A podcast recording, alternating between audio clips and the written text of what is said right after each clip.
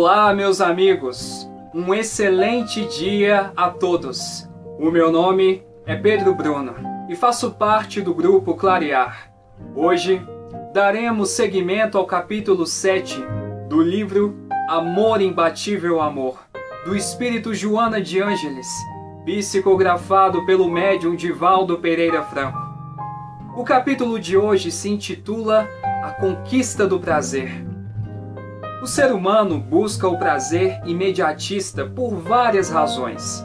Dentre elas, pode estar uma infância onde o indivíduo não teve uma educação adequada, em que os pais não puseram limites e não souberam dizer não, chegando na fase adulta sem maturidade para lidar com frustrações. Educação essa, onde também houve a carência de disciplina, dever e responsabilidade fazendo com que o indivíduo busque o prazer sem o esforço correspondente. Em casos mais graves, o prazer imediatista é usado como paliativo, um anestesiante das dores da alma. Usam-no, em outras ocasiões, para fugir de si mesmo, preencher um vazio existencial ou até se submetem ao uso de drogas como forma de serem aceitos e receberem aprovação social.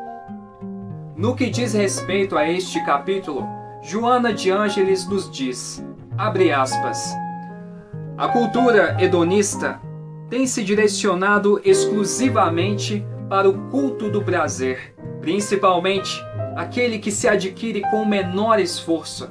Ninguém, entretanto, consegue viver em harmonia consigo próprio sem a autorrealização sem a conquista das metas que facultam essa emoção estimuladora e vital. Não obstante, a vida possui outros significados de profundidade, outras realizações que, certamente, resultarão em prazer ético, estético e espiritual. Como consequência, a proposta hedonista falha no seu próprio conteúdo, que seria tornar a vida uma busca de prazer incessante são inevitáveis as ocorrências do desgaste orgânico, do conflito psicológico, do distúrbio mental, das dificuldades sociais e existenciais. Fecha aspas. Segundo o dicionário, a definição de prazer é a sensação ou emoção agradável, ligada à satisfação de uma vontade, uma necessidade do exercício harmonioso das atividades vitais alegria, contentamento e júbilo e satisfação. As pessoas, a fim de satisfazer seus desejos imediatistas, desejos estes, cuja origem muitas vezes vem do supérfluo, querem porque querem sentir na pele sensações agradáveis na busca do prazer incessante, com o menor esforço possível. Porém, quando analisamos as palavras do dicionário que diz que o prazer é o exercício harmonioso das atividades vitais, e quando analisamos também as palavras da Joana, que diz que o prazer é ético, estético e espiritual, chegamos à conclusão de que tudo aquilo que vem com facilidade, sem o esforço correspondente para conquistar o mesmo, ou quando ficamos dependentes de estímulos externos causados pelo efeito de drogas lícitas ou ilícitas e até mesmo do sexo irresponsável, tudo isso constitui um prazer artificial, causado por fatores exógenos que viciam o indivíduo na satisfação imediata. O prazer genuíno é sentido de dentro para fora e também pode ser estimulado de fora para dentro através de ações que edificam e penetram no fundo da nossa alma, como por exemplo, o abraço da nossa mãe, um encontro com um amigo que há muito tempo não vimos, a prática de um esporte, a alimentação saudável e equilibrada, a manifestação e desenvolvimento da arte, tanto da nossa parte, aprendendo a tocar piano, violão, atuando no teatro, pintando quadros, ou também da parte de outra pessoa que canta belas músicas ou que faz uma apresentação de dança surpreendente. Todas essas e muitas outras são formas internas e externas de sentir o prazer genuíno, que é o prazer da alma.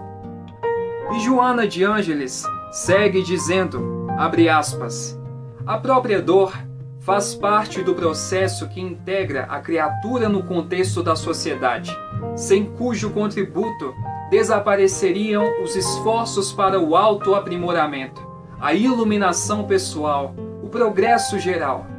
A emoção de dor constitui mecanismo da vida que deve ser atendida sem disfarce, porquanto o próprio crescimento do ser depende das experiências que ela proporciona. Fecha aspas. A dor, aparentemente, é algo ruim que gera um enorme desconforto na vida de qualquer pessoa encarnada em um mundo de provas e expiações. No entanto, apesar de a dor ter uma conotação negativa, o desconforto gerado por ela proporciona o movimento da vida, fazendo com que o indivíduo sempre busque algo melhor para si e para os outros. Caso contrário, permaneceríamos na inércia, acomodados com o que temos. É muito dito que o ser humano só aprende pela dor. Apesar de haver uma verdade nesta afirmação, analisando de forma mais profunda, vemos que é uma verdade incompleta, pois é possível sim aprender através do amor sem necessitar de passar pela dor. Joana de Ângeles segue dizendo, abre aspas, quando o estoicismo propôs a resignação diante da dor, Atenas se encontrava sob imensos desafios políticos e morais, renascendo várias vezes na história e trazendo a sua contribuição para a felicidade da criatura humana. A partir de Boécio, que o vinculou à proposta cristã vigente, esteve no pensamento de René Descartes, de Montaigne e de outros, convidando a reflexão e a coragem em quaisquer circunstâncias.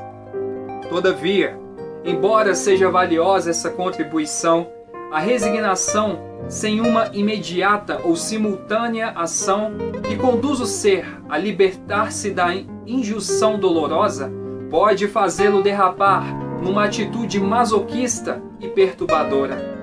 A atitude estoica deve ser seguida pelo esforço de vencer o sofrimento, criando situações diferentes que gerem prazer, proporcionando motivação para prosseguir a existência corporal, que é de grande importância para a vida em si mesma. Fecha aspas. Para discorrermos a respeito da fala da Joana, vamos entender primeiramente o que é o estoicismo. O estoicismo é uma doutrina fundada por Zenão de Cício e desenvolvida por várias gerações de filósofos, que se caracteriza por uma ética em que a imperturbabilidade, a extirpação das paixões e a aceitação resignada do destino são as marcas fundamentais do homem sábio, o único apto a experimentar a verdadeira felicidade. O estoicismo exerceu profunda influência na ética cristã. Por extensão, é rigidez de princípios morais, resignação diante do sofrimento, da adversidade e do infortúnio. A resignação é uma bela virtude que nos ajuda a suportar as adversidades com mais resistência. Entretanto, resignação sem ação é inércia da alma. E para compreendermos melhor esta virtude, vamos recorrer a Epiteto, que foi um dos maiores pensadores do estoicismo, que apesar de ter nascido escravo, era uma das almas mais livres da época. Ele nasceu em Hierápolis, na Turquia, em 55 depois de Cristo. E no seu livro Manual para a Vida, Epiteto diz: A doença é um obstáculo ao corpo, mas não à vontade, a menos que a vontade consinta. Ser manco é um obstáculo à perna, mas não à vontade. Diga isso para si mesmo e você descobrirá que, embora ele possa criar um obstáculo para alguma parte do seu ser, ele ainda assim não pode bloquear sua vontade. Fecha aspas.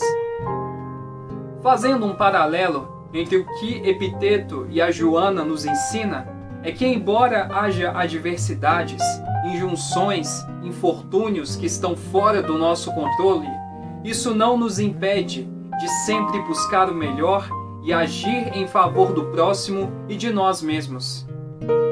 E Joana finaliza este capítulo dizendo, abre aspas, intermediando as duas conceituações filosóficas, o idealismo de Sócrates e Platão constitui-se como uma condição indispensável para a plenitude do prazer que pode ser conseguido mediante a consciência tranquila, que se torna fruto de um coração pacificado em razão das ações de nobreza realizadas. Fecha aspas.